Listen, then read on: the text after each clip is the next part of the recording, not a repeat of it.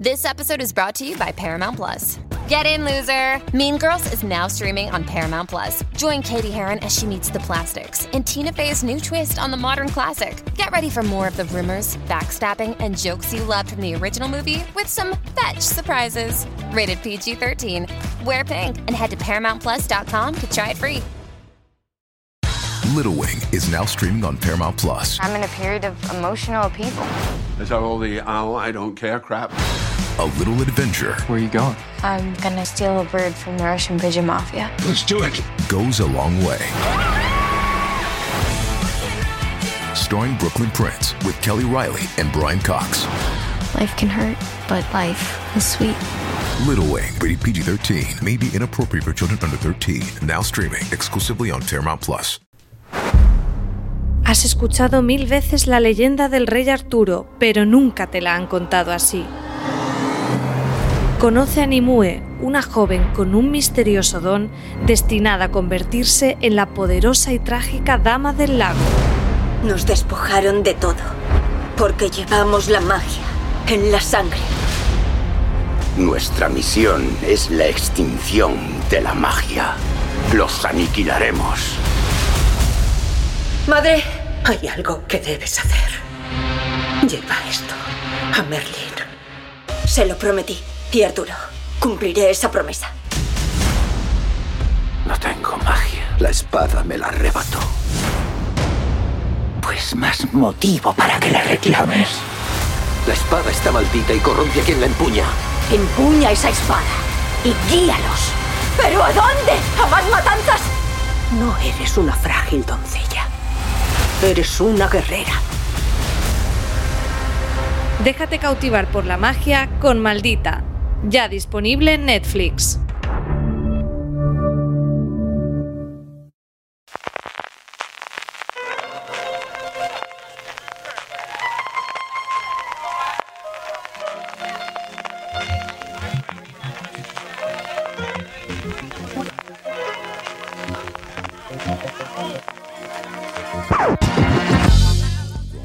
Hola a todos y todas, bienvenidos a Fuera de Series Review, el programa de Fuera de Series donde cada semana analizamos, comentamos y debatimos sobre nuestras series favoritas. Yo soy María Santonja y hoy vamos a hablar de la cuarta temporada de Ricky Morty, la serie de animación de moda, con permiso de Boya Horseman, que también se le tiene mucho cariño en esta casa, pero bueno, la serie con más fandom y probablemente más loca. Y para hablar de ella tengo conmigo a Francis Arrabal. Hola Francis. Muy buenas, ¿qué tal? Vengo con muchas mortiganas de hablar de Ricky Morty, ¿eh? que, que he disfrutado bastante esta cuarta temporada. Tengo que decir que no es la temporada que más he disfrutado de Ricky Morty, pero como siempre, eh, la he disfrutado muchísimo. Y de otro multiverso ha venido aquí también una versión de Richie Fintano. ¿Qué tal? Estoy Rick emocionado. Hay que empezar a cortar aquí. esto, Sí, porque si sí, no sí, va a ser un podcast complicado. y no, no es bueno, no es bueno. Eh, muy contento, muy contento porque, como bien sabréis, y los seguidores de Fuera de Series deben de saber ya, soy como el mayor abanderado de Ricky Morty dentro de esta casa, así que me apetece muchísimo hablar de, de esta cuarta temporada y, y vamos para allá. Efectivamente, Richie, para el que no lo sepa todavía, es el encargado en fuera de series de hacer las críticas de Ricky Morty. Esta temporada hemos tenido críticas episodio a episodio, así que los que os hayáis quedado con ganas de más Ricky Morty, pues podéis eh, buscarlo en fuera de series.com y leerlo. Como en todos los programas de review, haremos primero una- un breve comentario sin spoilers de la temporada, después pasaremos a escuchar la sintonía y ya hablaremos con spoilers de los episodios de esta cuarta temporada. Y sin más dilación, eh, bueno, recordar para el que todavía no lo sepa que Ricky Morty está creada por Dan Harmon y Justin Roiland. Es una, una serie original de Adult Swing que en España se ha podido ver a través de TNT y también de HBO España en, en esta temporada.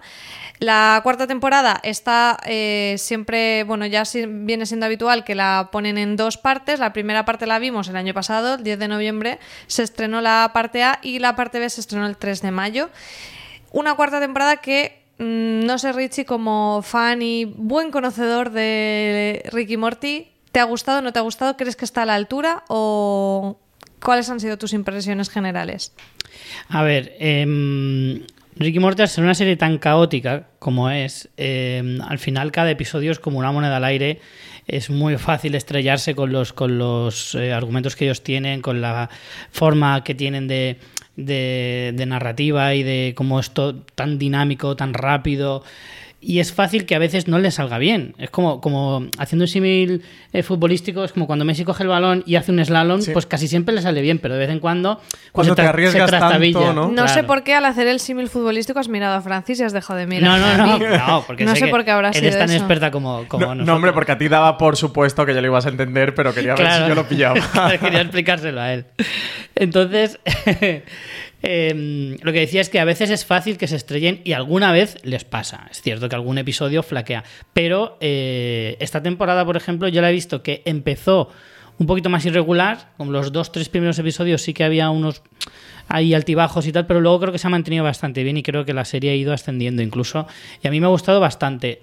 Es muy difícil determinar qué temporada te gusta más, si te gusta más esta que la anterior, porque al final es muy difícil eh, identificar que, cuál es temporada, porque la serie no evoluciona en ese sentido. En las Sí, series es de muy animación, episódica, no- no claro, tiene las series una de animación es más difícil, claro, no es como una comedia. Sí que puedes decir si Mother Family ha tenido una mejor temporada que otra, a lo mejor, porque sí que es verdad que los personajes evolucionan, principalmente porque crecen. Eso te iba a decir. y son más puesto- has mayores. puesto un buen ejemplo en Modern Family. Sí, pero Claro. Ricky, Ricky Morty al final es verdad que no tiene esa continuidad de personajes y de trama y al final se convierte casi en una serie antológica por episodios, como Claro. podría ser Black Mirror, Mm. que, que eso, que una serie con, con una trama eh, horizontal a lo largo de toda la temporada. Y es verdad que encuentras episodios más acertados y episodios menos acertados, como le pasan a todas las series antológicas por episodio. Sí que yo es verdad que es difícil calcular o hacer un baremo, pero creo que esta temporada ha tenido episodios menos acertados o si haces una media entre todos los episodios, eh, más baja que yo para mí...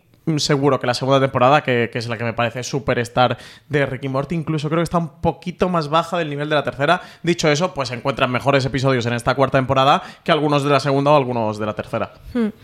Yo aquí, eh, para mí el baremo es muy sencillo, es me he reído más o menos que en temporadas anteriores y creo que en esta, a nivel de referencias culturales, que es otra de las cosas que nos ofrece mucho Ricky Morty, de, de estar intentando pillar todos esos guiños infinitos, está muy bien. De hecho, creo que saben que es algo que les funciona y cada vez lo van haciendo más y más trufadito y rocambolesco.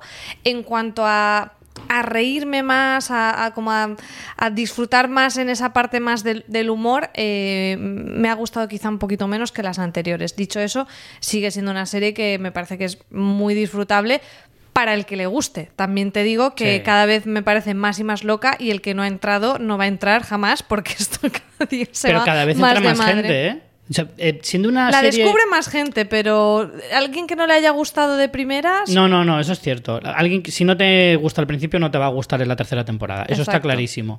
Pero lo que a mí sí que me sorprende siendo una serie muy como muy cómo decirte como que, que tiene unos límites muy fáciles de sobrepasar que últimamente la gente como es tan sensible una serie tan bru- tan bruta y tan bestia como esta me sorprende que haya tantísima gente y además increciendo temporada tras temporada eh, que le está empezando a gustar. O sea al principio es verdad que era una serie pues como al que le gustaba cosas muy raras era una serie muy raruna de en plan al loco a este le gusta esta serie que es una barbaridad. Sí, ahora es una- se ha convertido en, en una serie muy mainstream, tiene Sí. un seguimiento apabullante Sí, y incluso lo notas mucho en, en el merchandising, ¿no? Que vas a cualquier tienda, eh, incluso a una gran superficie y hay un montón de camisetas, muñequitos y de tazas y todo lo que quieras de Ricky Morty. Sí, me ha recordado que una vez fui a Primark, había unos calzoncillos impresionantes de Ricky Morty, venía el pack de tres desmancado porque lo habían roto y no me los pude comprar.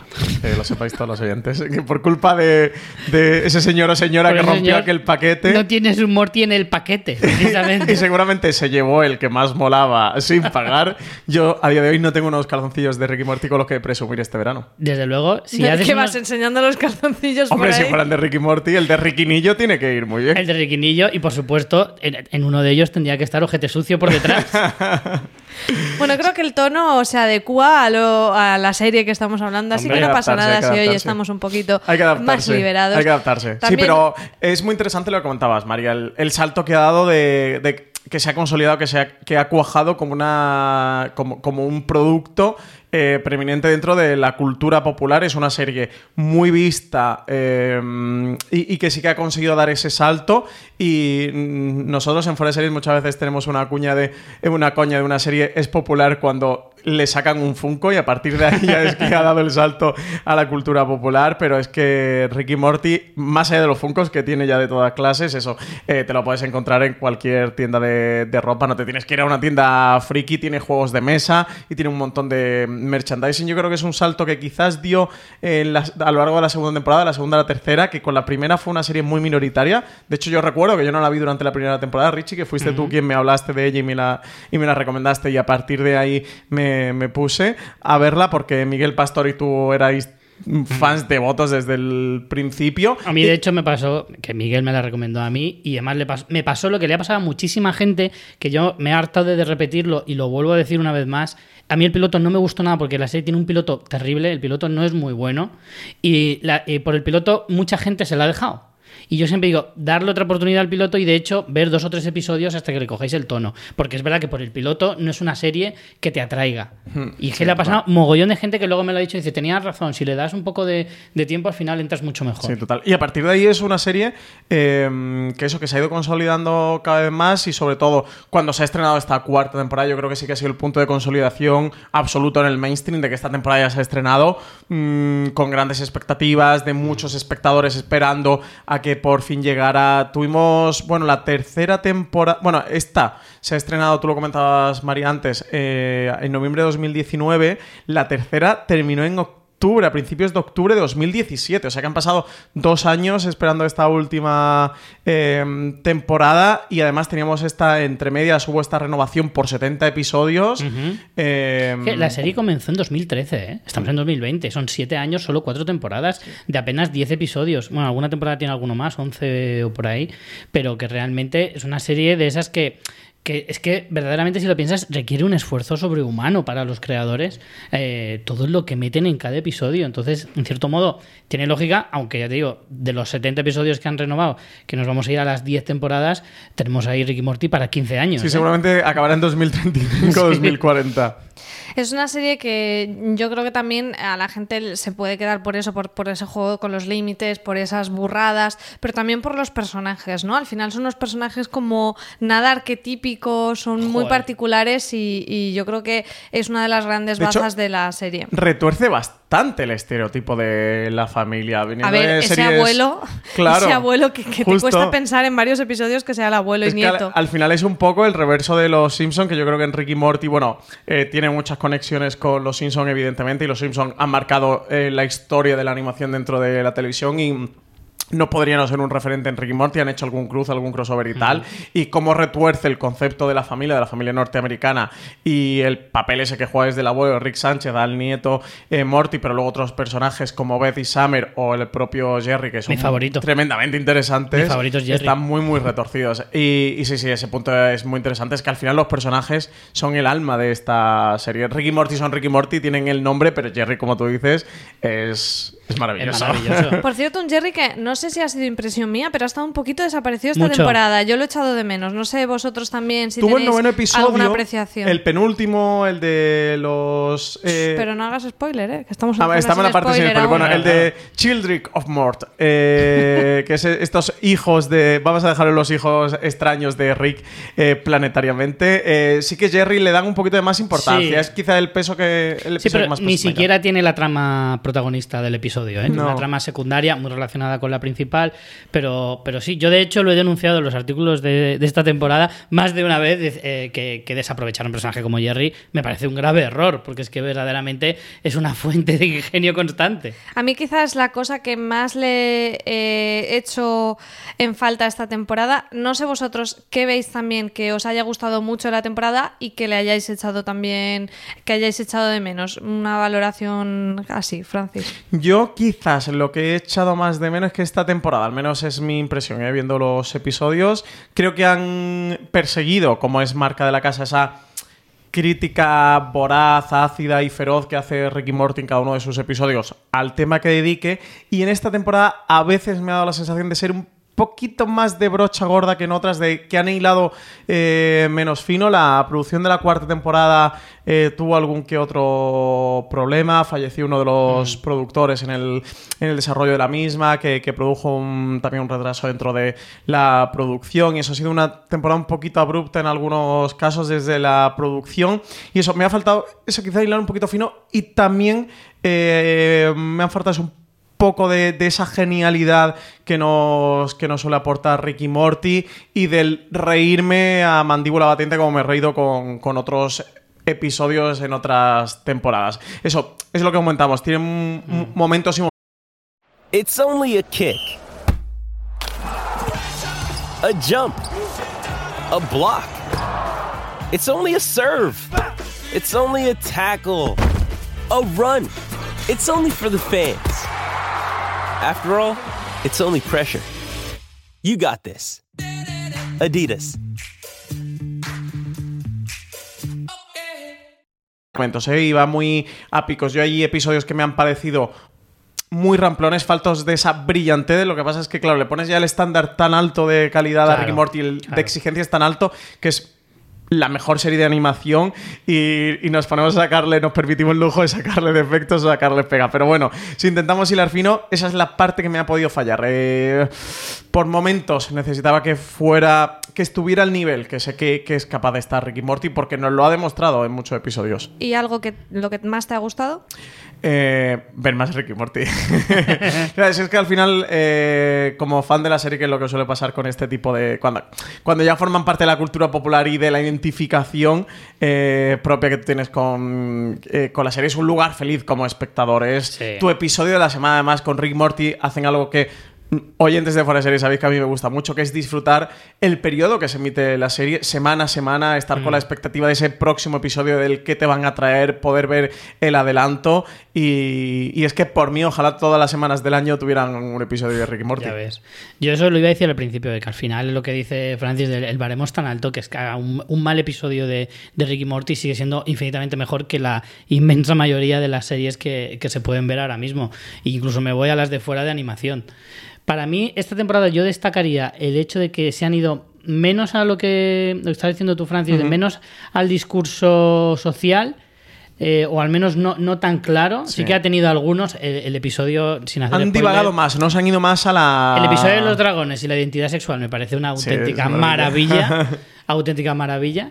Eh, pero sí que, por ejemplo, en los primeros episodios, sobre todo, se notaba mucha carga dramática.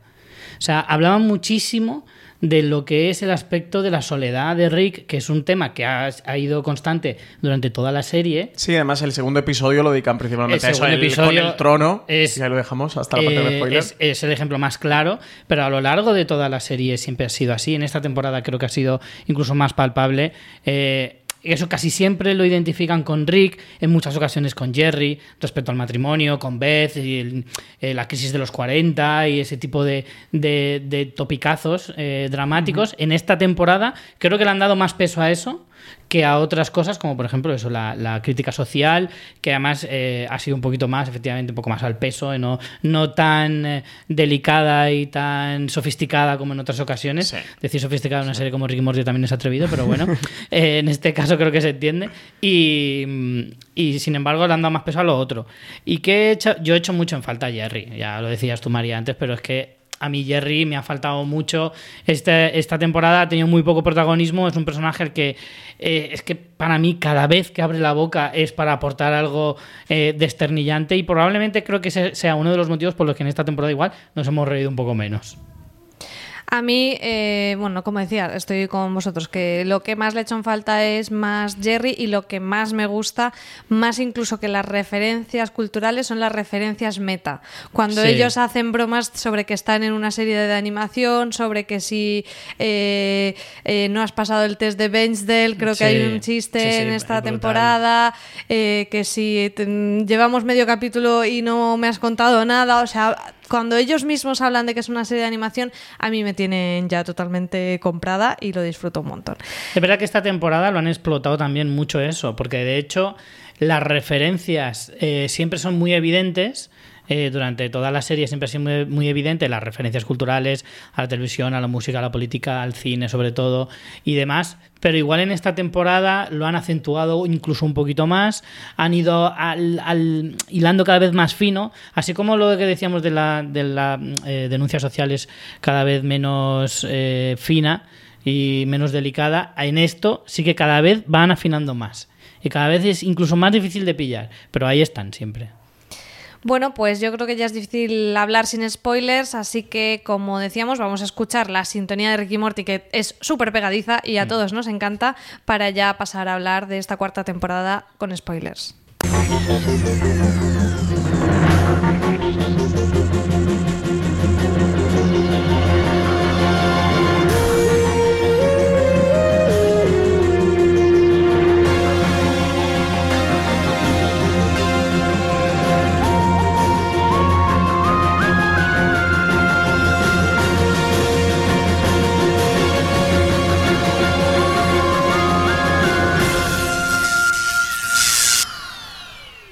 No se puede no mover la cabeza escuchando esta Ni, sintonía. ni ¿verdad? dejar de tararearla, Es ¿eh? imposible. Yo estaba esperando que en las primeras temporadas decían Rick y Morty. Además, con, con música de, de comentarista de fútbol americano, Rick y Morty. Ladies and gentlemen. Bueno, eh, yo creo que podemos repasar un poquito los episodios sin tampoco. No, no tenemos tiempo para hacer un análisis en profundidad de estos 10 episodios. Hemos comentado ya un poco lo que más nos ha gustado y lo que menos. eh, pero yo creo que podemos ir un poquito por encima de cada uno de los episodios hablando de lo que nos ha gustado más o menos. El primero de ellos era. Eh, con estos títulos que con las traducciones, si ya son locos con las traducciones, ya son más locos todavía, que era al filo del Mañorti, Rick muere, Rick pite. O sea, hola, Pobrecito el que traduce, porque más de una embolia ha tenido que sufrir eh, con, con los- con esas traducciones, porque a veces te tienes que destrozar el cerebro pensando cómo lo, cómo lo vas a hacer que quede más o menos mm, legible. Este era ese episodio con muchas referencias a Akira, incluso al personaje de Visión eh, del- De Marvel, de Marvel. Y en el que teníamos el, el tema del fascismo como gran tema y, eh, si no recuerdo mal, teníamos esas serpientes fascistas en ese multiverso que yo, para mí, es el, el punto más interesante. Creo que y el de las serpientes. divertido. No, el de las serpientes era en el quinto episodio. No, pero aquí hay un momento en el que hace un salto, Rick, siempre no para de viajar a diferentes mundos en el que siempre hay fascismo. Y hay uno en el que hay serpientes fascistas. Hmm. Ah, vale, Solo vale. es un pequeño, un pequeño momento porque luego hay serpientes en otro episodio El de también. Rattlestar Reláctica. Reláctica. El del que hacía como Battlestar Galáctica. Yo, es que cuando mm, Richie estaba comentando el punto de, de lo de la crítica social, justo estaba pensando en que es un buen ejemplo de lo que estábamos comentando este, este primer episodio, donde, bueno, eh, hace una crítica al auge de la ultraderecha a lo largo de todo el mundo. En España lo estamos viviendo desgraciadamente porque no nos, no nos hemos librado tampoco de esta, ni del coronavirus, ni de, los auges del fascismo. Pero bueno, sobre todo lo que le toca más a Estados Unidos de cerca con, con el, con Trump y la posverdad.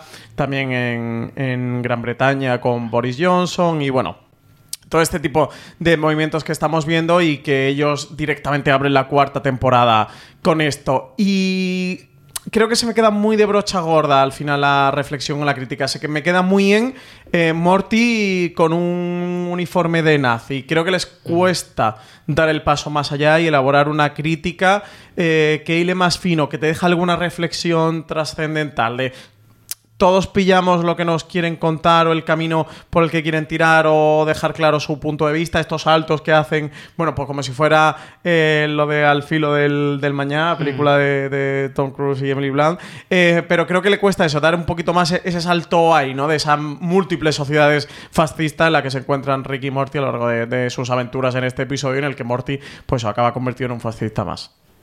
Sí, yo creo que ahí también hay un punto en el que la serie quiere volver un poco sobre sus pasos, que es una cosa que a mí me hubiera gustado que precisamente eh, no se quedara únicamente en la referencia anecdótica, sino que hubieran ahondado más en eso, que es las autorreferencias de la propia serie. A- eh, me refiero sobre todo a esas historias que sí siguen una temática a lo largo de las temporadas, hablando por ejemplo del Morty malvado, que es uno de los personajes que todos los fans estamos deseando que vuelva a aparecer, que vuelva, que se sepa un poquito qué ha pasado con él, y demás, porque es un como un eh, melón que se abrió hace tiempo y que se ha desarrollado poco, que así como hay cosas que en esta temporada sí se han solucionado, como por ejemplo el de la mujer del hombre pa- de persona pájaro, que también era una zumbada que tenía su propia historia, que había pasado a lo largo de las temporadas, eh, con, el, con el Morty malvado. Yo pensé que en este episodio iba a haber más referencias y al final se quedó ahí un poquito en sí, pero no. Y entonces ahí sí que me dio un poco de rabia. decir, mm, el jugar con el espectador, eso ya no me gusta tanto. ¿Sabes? Que eso es, eh, otras series han pecado de eso, de jugar un poco de te lo enseño pero no y tal y cual. Y que eso al final el espectador como que se resiente mucho. Eh, vamos, si queréis, con el segundo episodio, porque como os digo, tenemos que hacer un comentario breve. Mm. Que este no tiene tan complicado el título, es El viejo y el váter. Este, yo tengo que decir que mientras lo estaba viendo, era como, ¿qué me estás contando, Mari Carmen? Pero en realidad me gustó. Hmm. Pero porque hasta el final no entiendes qué es lo que te quieren decir. Sí. Al menos yo, yo me quedé con esa sensación de no sé a dónde me quieres llevar, no sé si al final eh, servirá de algo, pero luego es cierto que con el desenlace del final y ver un poco la, la reacción, la reflexión de, de Rick, sí que entiendes ya por dónde, por dónde quería ir la serie. Yo os diría que es mi episodio favorito de esta cuarta Uh. temporada, ¿eh? Para mí fue de los que menos me gustó. Sí, a mí me gusta mucho ese final con, con Rick en ese váter, con es esa corona del King of. Shit, Mm. sí, con, y con la música y tal. Y toda la parte de la trama entre medias, con Glotty, el, el desarrollador este malévolo de aplicaciones, me, me resultó muy divertido. También una buena crítica al tema de las apps y del mundo Mm. Leagues, Tinder y tal. Bueno, me pareció que estaba bastante bien en la sintonía del- de la serie, pero sobre todo ese el recorrido de lo que tú comentabas antes, de cómo han ido explorando a Rick a lo largo de las temporadas y cómo cuaja en Te el final de este de segundo episodio. tristeza, ¿no? Total, Eh, bueno, te deja hundido. El sí. episodio te deja absolutamente sí, sí. hundido porque es un personaje eh, desvergonzado. eh, bueno, es como el- la figura del genio loco con el que nos podemos sentir muy distanciados, de no empatizar absolutamente nada. Y en ese momento la serie te pega un hachazo. eh, que te hunde porque ves que el personaje está hundido en, en su propia miseria. Y esa corona ese del rey de la mierda sentado en ese váter contemplando ese, las vistas, ¿no? Esas maravillosas vistas a, a- a ese planeta extraño que nos presentan. A mí me, me tocó bastante la patatita, ¿eh? A mí me gustó mucho este episodio. Además, entiendes que es esa, esa mm, eh, máscara que tiene Rick de estar siempre despreciando a todo Sí. el mundo, como poniendo Y él que le hace siempre estar por encima. solo, ¿no? También. Que efectivamente, que al final el mensaje que se te queda es tú mismo te estás creando esa cima en la que sentirte tan solo. Sí, porque además es, es, eh, eso, la, la figura, ¿no? Del, del genio loco que es capaz de empatizar con nadie, de, de- de sentirse querido y de querer a nadie, porque tiene esa figura al final con Morty, pero tampoco Mm. lo llega a... Pero al final es como un genio incomprendido que él mismo se genera esa incomprensión. O sea, él se aleja tanto del resto del mundo, del resto de, de personajes y de todos los que hay a su alrededor, porque se considera tan superior y los demás tan imbéciles, que al final es él mismo el que se crea esa cima inalcanzable en la que sentirse tan solo. Y yo creo que la- el episodio sobre todo explora eso. Y luego está la parte, la otra parte que me, esa parte sí me gustó un montón, lo de la aplicación de espe- esa especie de Tinder inmediato y Donde demás. tenemos a Summer, que por contra no hemos visto mucho a Jerry, pero Summer ha Sí, tenido Summer- muchísima Summer es un participación en personajazo. esta temporada. Summer es un personajazo súper versátil, que además vale para un montón de cosas, que en todas las eh, tramas en las que aparece las mejora. A mí me parece un personaje súper interesante y me encanta. Por cierto, que el personaje de Gluty está doblado por Taika Waikiki en la versión Sí, original, lo cual está genial que, que, mm, que en la serie se mezclen con gente tan guay como Taika Waikiki.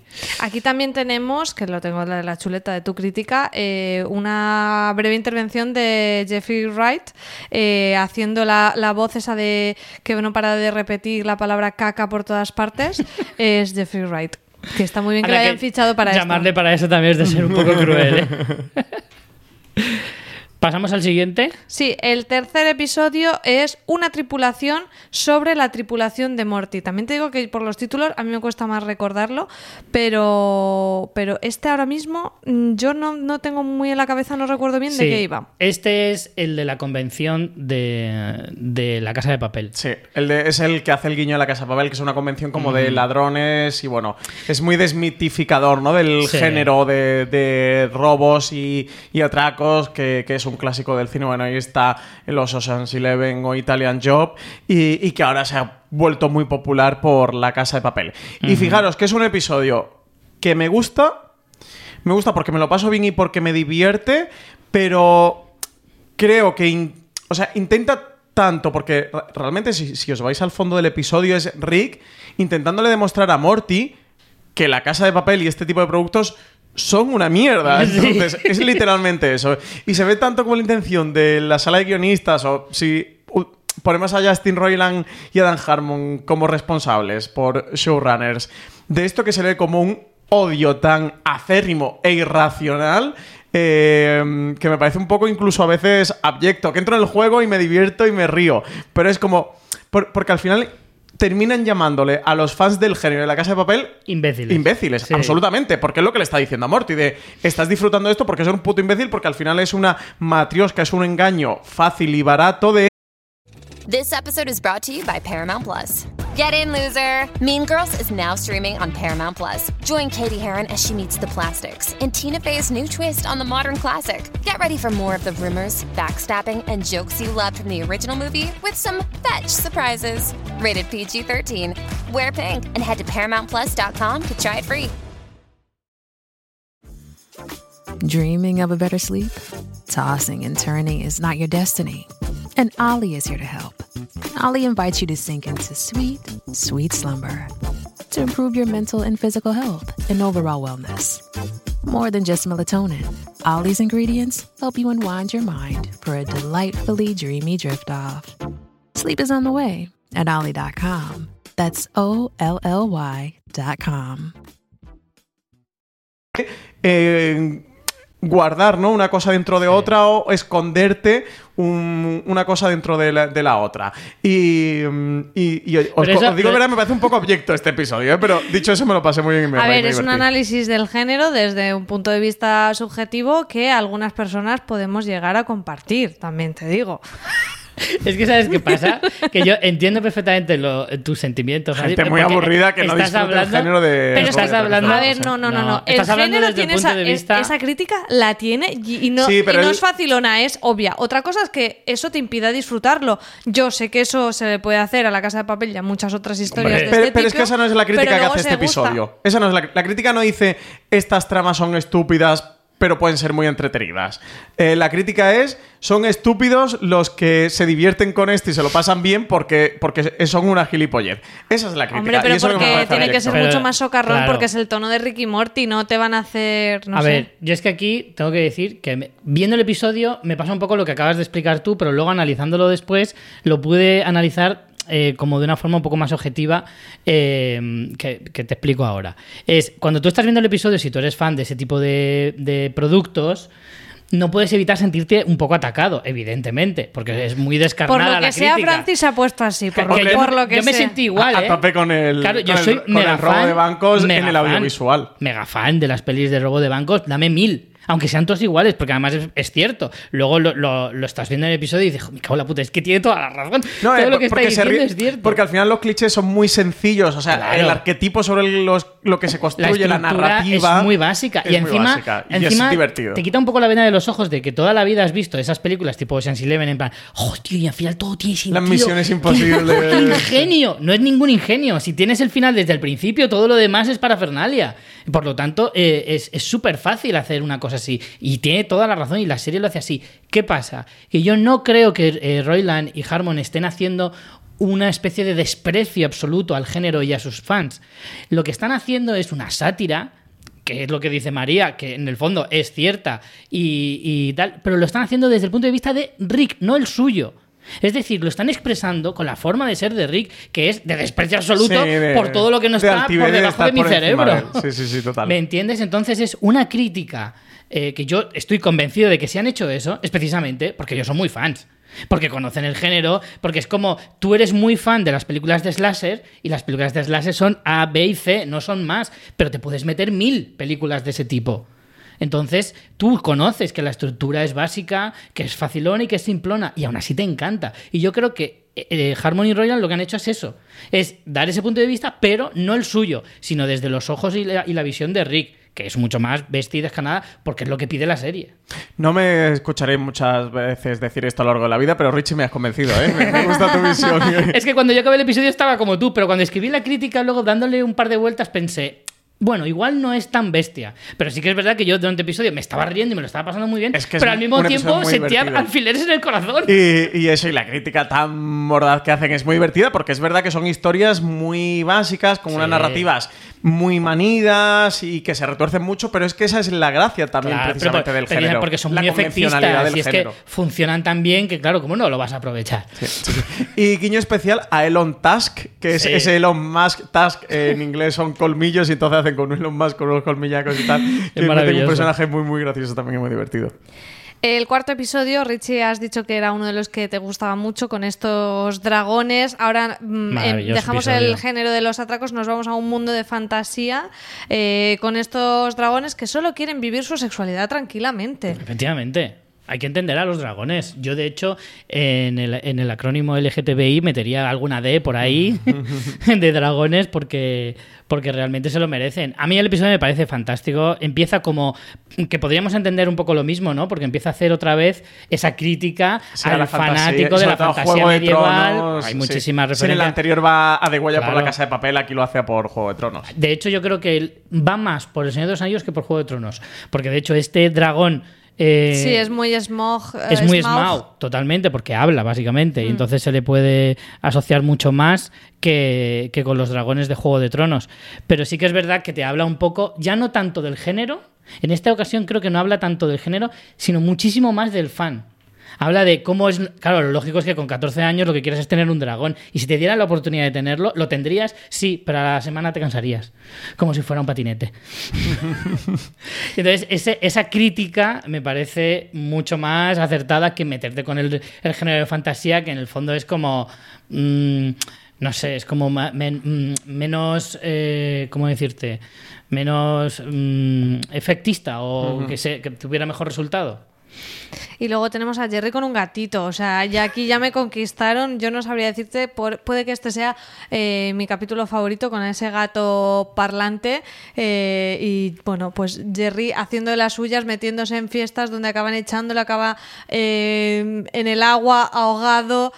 En fin, a mí aquí- me encantó. Para los que no la hayáis visto en versión original, o para los que la habéis visto en versión original pero no la habéis pillado, que sepáis que el dragón es la voz de Liam Cunningham, que es el actor que interpreta a Ser Davos en Juego de Tronos. Que bueno, aquí de nuevo pues entra en estos guiños, en este punto meti paródico que, que también hace Ricky Morty y es muy bueno ver a. Claro, dragón tiene Liam un Cunningham. bozarrón que le pega a un dragón totalmente. Yo creo que la parte de lo de la sexualidad con los dragones y todo eso, eh, me parece que en este caso eh, es, es muy provocativa la serie porque es como a ti que vas de moderno y ves Ricky Morty y seguramente eres como muy tolerante y tal, te voy a poner una cosa como que te incomode, a jugar con esos Mm. límites de la tolerancia de, eh, en cuanto a la sexualidad y con esos encuentros sexuales zoofílicos fantásticos de Ricky y demás, eh, te ponen un punto un poco incómodo que a la vez me gusta, ¿no? Porque es como que la, la,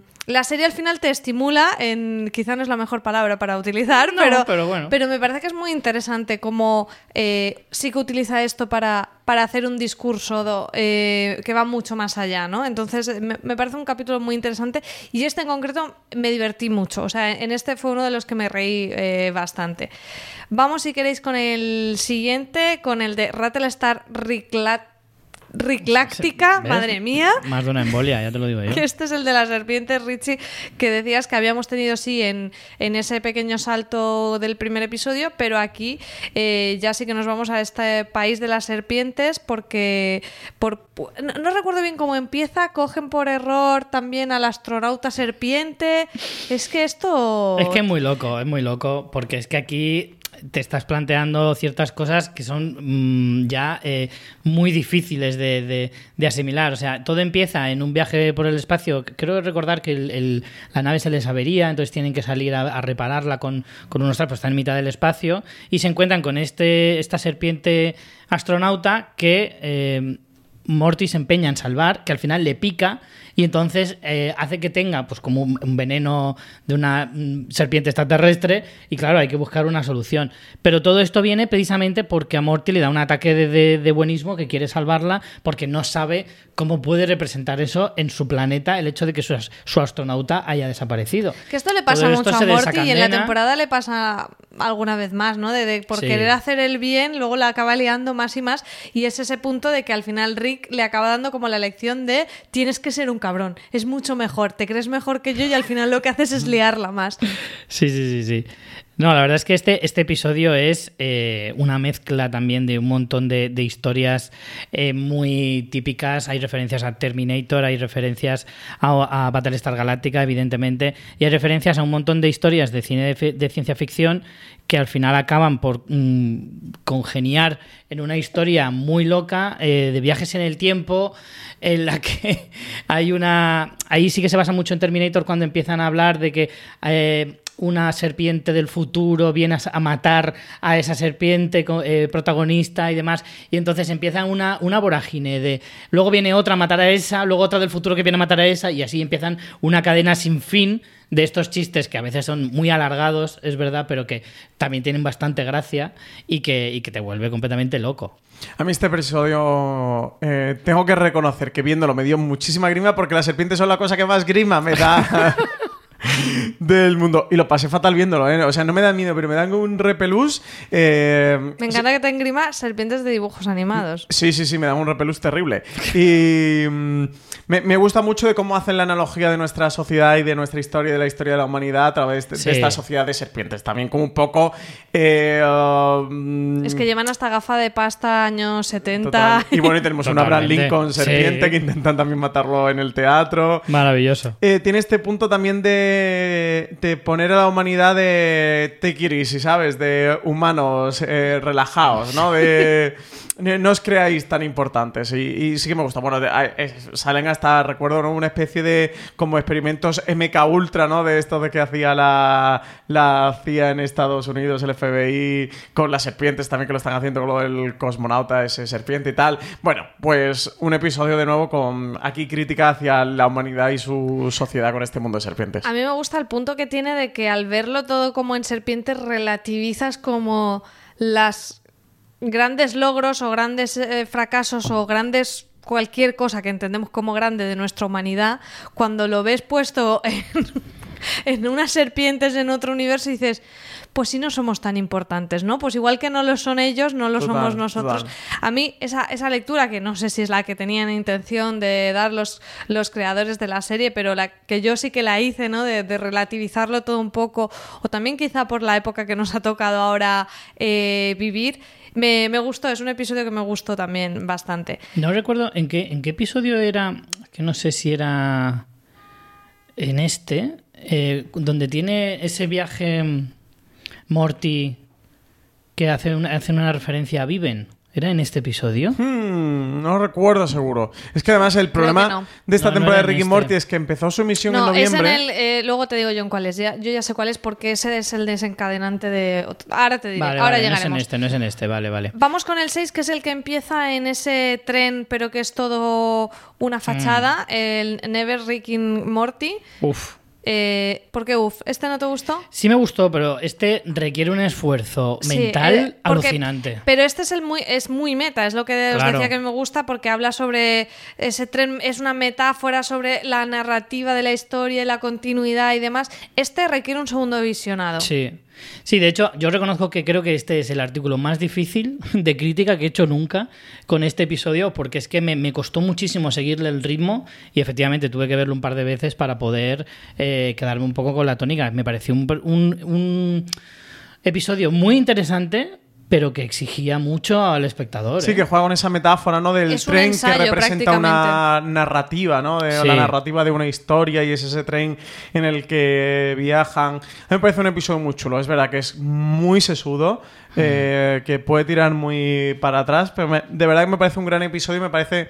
eh, ese episodio, uno de los episodios los que sí que han conseguido hilar fino en esta sexta temporada junto al segundo. Quizá me estoy quedando, veo que me han gustado los episodios más trascendentales por encima de los divertidos de Ricky Morty, pero este de verdad que me gustó mucho. En este episodio es donde hacen el chiste de lo del test de... De, De Sí. efectivamente, porque hablan precisamente de la narrativa. Sí, es, Ah, es que al ah, final hablan es, de la narrativa, es un ensayo sobre la narrativa, es, es teoría de la narrativa este, este episodio. Claro, de hecho hay un personaje que se llama Story Lord y que además representa como un guionista. Habla un poco de los recursos narrativos que utilizan los escritores en muchas ocasiones.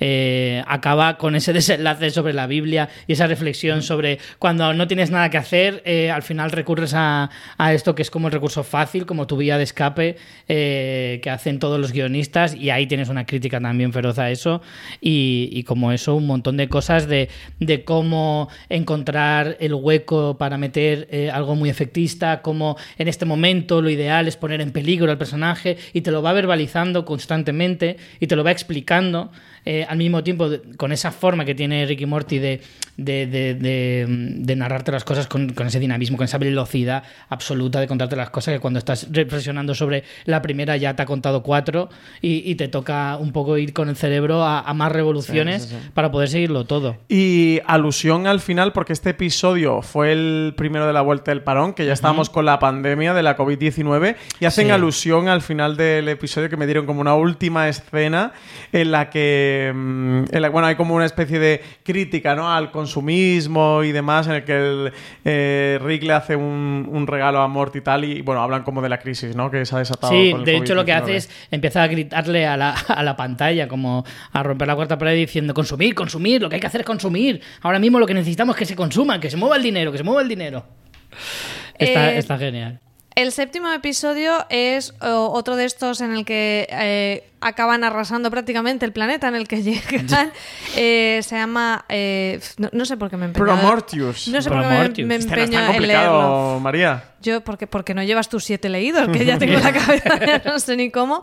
Eh, bueno, en este en el que les, les mm, invaden como los cuerpos con esta, estos mm, aliens que se Este la- te en la explota la cara, mientras Summer está allí como la reina del mambo. Eh, bastante divertido este episodio también. Pero muy fumada. Es desde los episodios de. eh, eh, Justin Roiland y Dan Harmon. A lo mejor la renovación de 70 episodios no os sentó muy bien porque dijisteis, ahora cómo cojones escribimos nosotros 70 episodios de estos dos piraos y sus colegas. Y este es uno de los episodios que me deja un poquito, un poquito, un poquito de sensación. Es muy locura, es, o sea, es una fumada total, divertida, entretenida, Sí, mucha sí. escena de acción, muy espectacular visualmente. Madre de Dios, qué Pero fumada. tiene ese punto también de reflexión sobre la vida, lo de. eh, no, no recuerdo la frase, pero de los bichetes estos es. Sí, es una especie de naces, parásitos. te coges, eh, Sí. mm, Y me pones el huevo en el otro y te mueres. Y eso es lo que tienes que hacer. Y cómo les cambian la dinámica a Summer al decir, bueno, a lo mejor no tendrías que hacer eso. Y entonces evoluciona esa sociedad para al final que acabe todo por los aires, como suele suceder. Pero Sí, la familia Smith cuando quiere hacer algo bien acaba cagando cada vez más. Sí, sí, sí, un poco. Es verdad que el mensaje es un poco ese, el de decir, si tú tienes tu vida tan programada. Eh, yo a veces pienso si realmente Harmon y Royland quieren lanzar ese mensaje o somos nosotros los que le damos Los que esa- rascamos algo. Que a lo mejor ellos esto. están fumando en un sofá y comiendo doritos diciendo, ¿pero qué dice esta gente? Sí, porque además la premisa es alien total y como una especie de Claro. huevos en el suelo que salta el bichete y, y te atrapa. de hecho, lo de Promortius yo creo que va por Prometheus, por la Sí, película de Prometheus, que es donde precisamente lo de la De escena de, los huevos y demás tiene más protagonismo y yo creo que va un poquito más por ahí, seguramente. El episodio 8 es aquel que empezaba con el plan de Rick de esconderse en ese tanque de ácido Fantástico. eh, y demás. Buenísima escena. Eh, a mí este episodio me gustó sobre todo por ese punto totalmente circular de empezar con el tanque de ácido y terminar con el tanque de ácido. Eh, me pareció muy, muy divertido. Yo es uno de mis tres episodios favoritos junto Francis, a has los, los que he dicho comentado un montón antes. de los que eran tus Uno- favoritos. Uno de mis tres, he dicho, uno de mis tres episodios favoritos. Para mí es uno de mis 10 episodios favoritos de esta temporada, también te lo digo. El, el inicio me parece brutal, como con esa banda de mafiosos, esa, esa artimaña de, de Rick, cómo lo planea todo.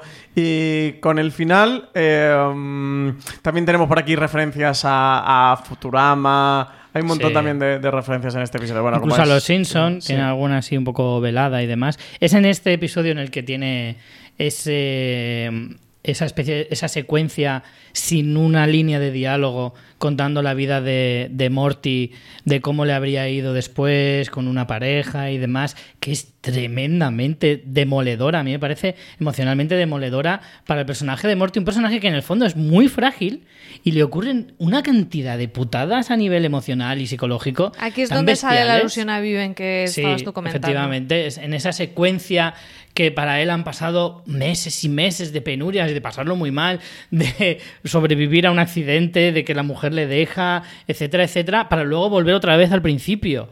Y es como todo, me parece to- ta- tan demoledor todo. O sea, a nivel psicológico, un pobre chaval, un pobre adolescente, con, un- con un auténtico psicópata como abuelo, que no hace más que torturarle y hacerle un montón de cosas, eh, me pareció fascinante. Además, cómo la serie es capaz de transmitir tantísimo sin una sola línea de diálogo. Eso es una cosa que tiene la, la animación que a mí me fascina. Hmm. Eso lo hemos visto también en el famoso episodio de Boya Horseman, Sí, Bajo de el Bajo agua. el agua. Esa manera de, de retorcer los, eh, los recursos Mm. eh, narrativos es, es fantástica.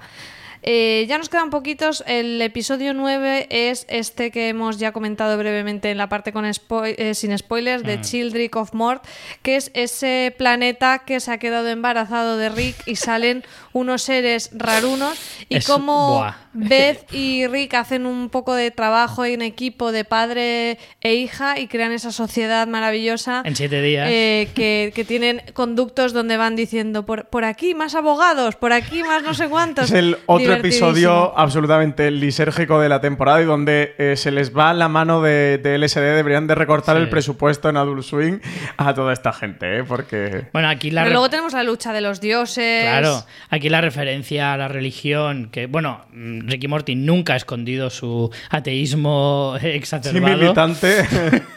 Y, y en este caso creo que es donde más se hace explícito y cómo hacen esa crítica feroz a las religiones en general, Sí, a la dioses. cristiana en, en a particular probablemente, aunque tenemos esa lucha de dioses con ese dios del Olimpo. Sí, es eh, Zeus, la, claro. la batalla que directa contra Zeus. Es maravillosa, es absolutamente maravillosa. Todo eso eh, metido con esas relaciones familiares. Y eso, otra cosa que también ha explotado mucho, la relación de Beth con Y su las padre. dinámicas y entre las ellos. dinámicas, Es una de las, o sea, siempre la serie se basa mm, 100% en Ricky y Morty, lo dice el título, en esta relación mm, eh, abuelo-nieto, pero es verdad que en esta temporada eh, se han tratado la relación de Beth con Summer, por ejemplo, eh, de Beth con, con Rick, con su padre, se ha explorado además bastante, luego vamos con el último episodio donde se habla muy explícitamente de eso, de Jerry también con, con su mujer, que en ese punto de cuando no pinta nada y que no se fían de él y demás, que de hecho comentábamos que este quizás es uno de los episodios donde más protagonismo tiene Jerry,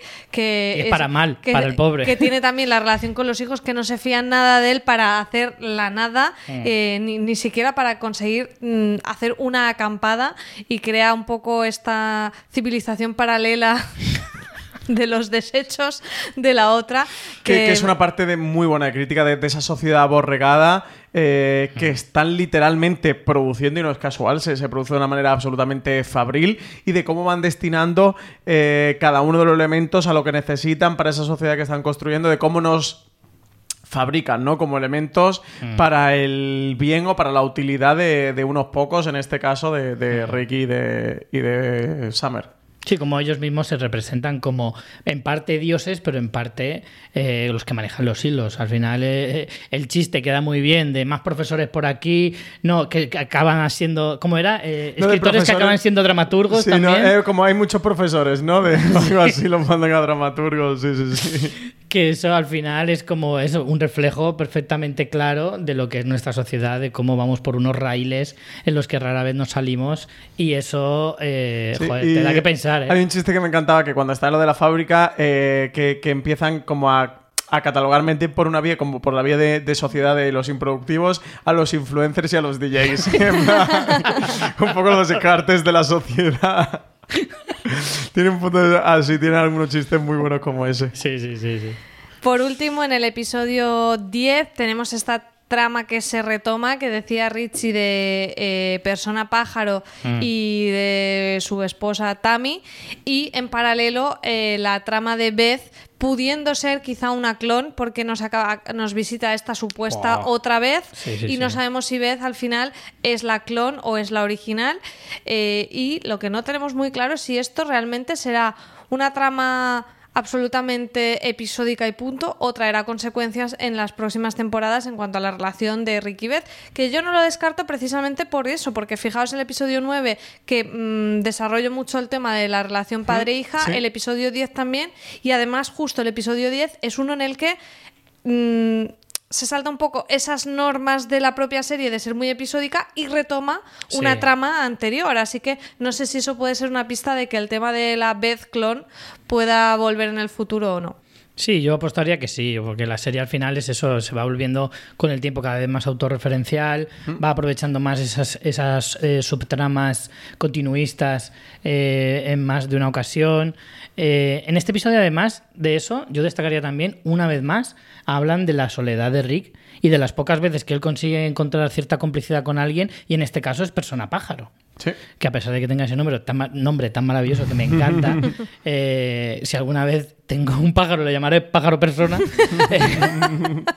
y, y- ¿Pero por qué? Porque a él se le ve muy dolido, muy dolido porque ha perdido a su mejor amigo. O sea, pocas veces él considera a alguien a su nivel como para respetarle. Ni, ni a Morty, que es su nieto, le respeta lo más mínimo. Eh, persona pájaro es una de esas pocas relaciones en Rick que se le ve que verdaderamente él aprecia y valora.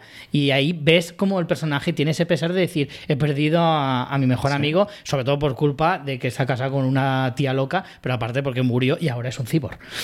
Básicamente. Esos pequeños detalles Esos que hacen que la detalles. relación que se distancia la gente. sea un poco más que se complicada. estropen. Aquí hay que ver eso que va a pasar con la otra vez. El problema es que hasta la quinta temporada, que no tenemos ni idea de cuándo va a llegar, se nos va a quedar la incógnita. Yo creo que sí que va a tener recorrido. Esa otra vez que han abierto, yo es, creo que es algo que les interesa explorar, que es una vía que, que sí que vamos a ver en, en diferentes temporadas y que son el tipo de recursos como persona pájaro de elementos que sí que han ido utilizando para que la serie dentro de esa estructura antológica capitular tenga cierta mm, continuidad y los fans sí que tengamos cierto sentido de la evolución, de, de que estamos recorriendo un camino, de que ese camino tiene un principio y un final y de que vamos adelante y que digamos que el, que el orden de los episodios tiene un orden de los hechos. Un que- sentido, sí, claro. Sí, sí, Mm. Bueno, pues hemos repasado los 10 episodios muy por encima porque eh, no, no da tiempo para más. No sé si queréis comentar alguna cosa que os hayáis dejado o alguno de vuestros momentos favoritos. Yo me voy a quedar, que no, no lo recordaba, pero ya que Francis lo ha mencionado, el de eh, poner a los DJs y a los influencers Es que- es que es eh, como chiste. desechos sociales. Mm, Creo que me quedo con ese chiste. No sé vosotros si Ese tenéis chiste algún y el de momento demasiados favorito. profesores, venga, otras ramas, venga, mismo dramaturgo, por ponerlo en algo. Yo no sé, la verdad es que esta temporada he disfrutado mucho de las, de las referencias. eh, por ejemplo, que a mí. Es que es una de las cosas. eh, para mí hay tres cosas fundamentales en esta serie y es lo mucho que te ríes con, la, con el ingenio de, de las bromas, porque además son bromas que no oyes habitualmente en otro tipo de series. El segundo es eh, esa, esa. A mí me gusta descubrir o rascar para encontrar esa denuncia social que a veces no es tan evidente, aunque otras veces sí lo sea. Y me parece súper interesante la manera que tienen de, de- de escribirlo. Y la tercera, sobre todo, es eso, ir cogiendo esos pequeños easter eggs y encontrando todas las referencias que quieren hacer a tantísimas cosas. Y yo es que voy disfrutando mucho de ir rellenando los huecos que ellos van dejando para que, que tú los vayas eh, juntando con esas referencias de todas partes. Yo me quedaría con el final del segundo episodio, lo comentaba antes cuando hemos ido hacia él. De, mm, de esos momentos de mayor conexión que he tenido con, con la serie, de que te importe el personaje principal, de que, de que llegues a empatizar con él y de que te agarre un poco para, para continuar el resto de la serie. Y hablamos también del episodio de los dragones, creo que, que es otro de los grandes ¿Cuál es tu favorito después del top 3 de los más Ay, favoritos? el cuarto me, me está poniendo en un compromiso, Santonja. Bueno, pues por curiosidad, deciros que en IMDB el capítulo con mejor valoración es el octavo, que quizás es uno de los que sí que más nos gustó, que es el de El tanque de ácido, con un 9,5, y el segundo con mejor valoración, con un 9,3, es el último episodio. Pues hasta aquí hemos llegado con este análisis de la cuarta temporada de Ricky y Morty. Richie, muchas gra- gracias por viajar a este multiverso y pasar un rato con nosotros. Yo encantado, siempre. Francis, también, muchas gracias por acompañarnos. Pues muchas gracias a todos y Ricky, saludos. se, se ha hecho esperar ¿eh? el review de la cuarta temporada de Ricky Morty, pero teníamos que hacerlo. Nos Y lo han pedido mucho, ¿eh? Nos lo han pedido mucho y último review de la temporada. Cerramos temporada de fuera de series con el review de Ricky Morty, eso que no nos lo podíamos dejar eh, por hacer. Lo que pasa es que cuando la serie acabó en, a finales de mayo, en ese momento teníamos un atasco de todos los grandes estrenos Mm. de la primavera y hasta ahora no hemos podido. Hemos llegado un poquito tarde con este review, pero mira, hemos llegado, que es lo importante. Mejor tarde que nunca. Y nada más, muchísimas gracias a todos por habernos escuchado. Recordaros que tenéis las críticas episodias de, hechas por Richie Fintano eh, en fuera de series.com, donde podéis leer todos esos detalles que se os pueden haber pasado de cada uno de los capítulos. Sobre Ricky Morty y sobre muchas otras series en fuera de series.com tenéis toda la información. Y sobre los podcasts, si acabáis de llegar aquí queréis escuchar más, aunque ahora nos vamos de verano, tenéis un montón de episodios eh, que seguro que no los habéis escuchado todos. Buscarnos como fuera de series en cualquiera de las plataformas de podcast. Estamos en todas, en Apple Podcast, en Evox, en Spotify, en Podimo, en cualquier sitio buscando fuera de series. Os suscribís para recibir todo el nuevo contenido. Nada más, muchísimas gracias y como siempre decimos por aquí, tener muchísimo cuidado ahí fuera. Broadway Progress, Surplus Store, corner of People's Drive and 124th